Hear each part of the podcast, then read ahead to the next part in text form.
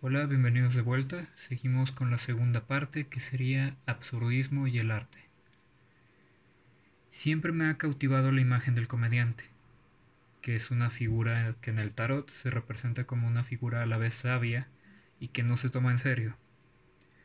De hecho, me ha cautivado tanto que considero personas como Bill Hicks como figuras a ser admiradas por su elocuencia y su control del lenguaje y hay una idea que parece siempre involucrarse cuando la conversación dura lo suficiente hablando de comedia.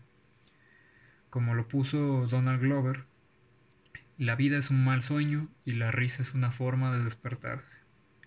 Como un programa de computadora donde caemos en depresión y ansiedades por ver los algoritmos y líneas todo el tiempo. Los comediantes para mí son gentes que se salen de este sistema que usan su confianza en sí mismos como un superpoder.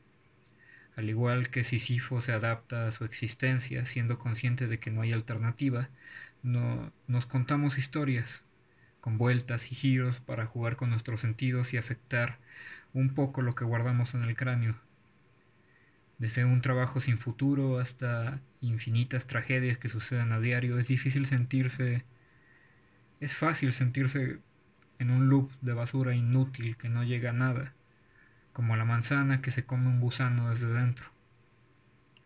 Los hombres necesitamos un significado trascendental para negar a la muerte simbólicamente, siendo nuestra primera defensa nuestro estilo de vida.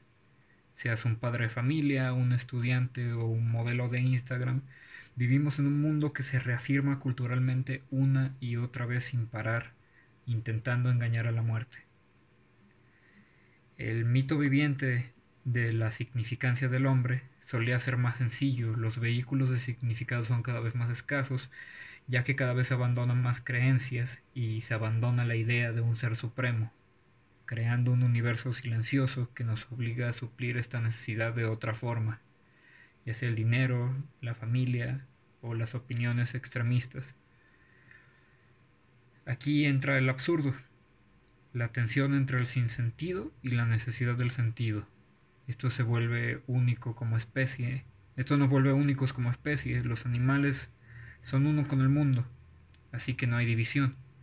Y si el universo fuera obviamente significativo, nosotros seríamos uno con el mundo y tampoco habría división. El ser humano es el ser humano es ver a la cara del absurdo, ver la vida como un mal sueño y comenzar un acto de rechazar la, la destrucción sin sentido, y la creatividad y las artes nos ayudan a conseguir este sentido, a vencer esta paradoja sin caer en su juego. Ofrecemos al caos nuestras ideas y las transformamos en sentido. Para mí la persona que vive para el sentido, que logra la autenticidad y autoexploración, es un verdadero artista, y por eso creo que deberían ver comedias. es una gran forma de desafiarse intelectualmente, de desafiar lo que uno cree. Y entre más se rinde uno a la teoría del absurdo y más intenta buscar significado a través de explorarse creativamente, más uno encuentra una consistencia con lo que uno está haciendo.